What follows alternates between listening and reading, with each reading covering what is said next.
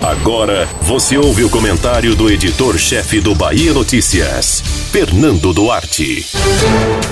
Em mais um pronunciamento, o presidente da Câmara dos Deputados, Rodrigo Maia, falou em juntar os cacos da convergência para tentar manter o respeito entre os poderes da República. A fala de Maia aconteceu após outro arrobo do presidente da República, Jair Bolsonaro.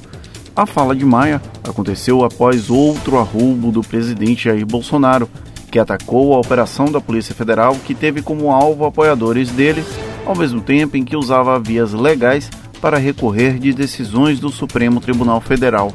É, amigos, chegamos a uma fase da vida e que cabe ao Congresso Nacional buscar a sensatez de um presidente.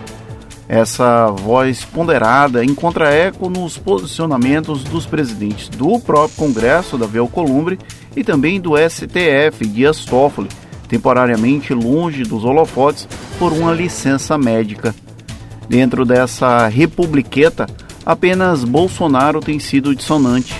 O chefe da República brada por vezes em um tom muito mais grave e menos adequado do que o esperado para o chefe de uma nação. Se bem que o número de pessoas que acha que a faixa presidencial poderia alterar o comportamento de Bolsonaro cai a cada vez que ele se predispõe a abrir a boca.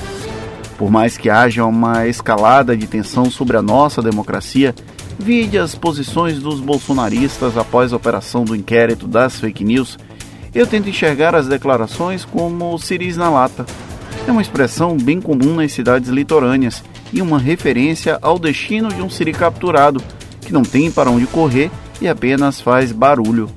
Por mais que os cenários sigam pessimistas, a vida ainda me obriga a manter um grau de otimismo sob o risco de perder completamente a sanidade.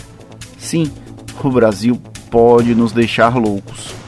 Discordo de muitas pessoas na vida, concordo com outras tantas, e sempre que possível tento usar argumentos lógicos para tentar abrir o horizonte de quem conversa comigo. Foi assim que revi posicionamentos machistas e homofóbicos, por exemplo. É um processo de aprendizado constante e ainda há muito caminho a percorrer. No entanto, não me furto em admitir que é possível e necessário mudar.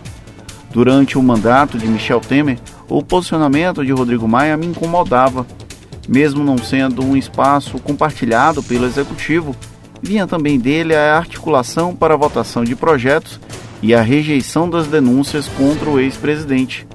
Ainda assim, tudo ocorreu dentro do campo da democracia. Ficava meio indignado, admito, mas seguia a vida. Só não achava que em tão pouco tempo iria mudar de opinião sobre o presidente da Câmara. Pelo andar da carruagem, ao invés de montar os cacos da convergência, meu medo é juntar os cacos da república. Tudo isso enquanto lamentamos os mais de 26 mil mortos por Covid-19, ignorados rotineiramente por Bolsonaro. Quem diria que o Botafogo iria me fazer manter a calma? Você ouviu o comentário do editor-chefe do Bahia Notícias. Fernando Duarte.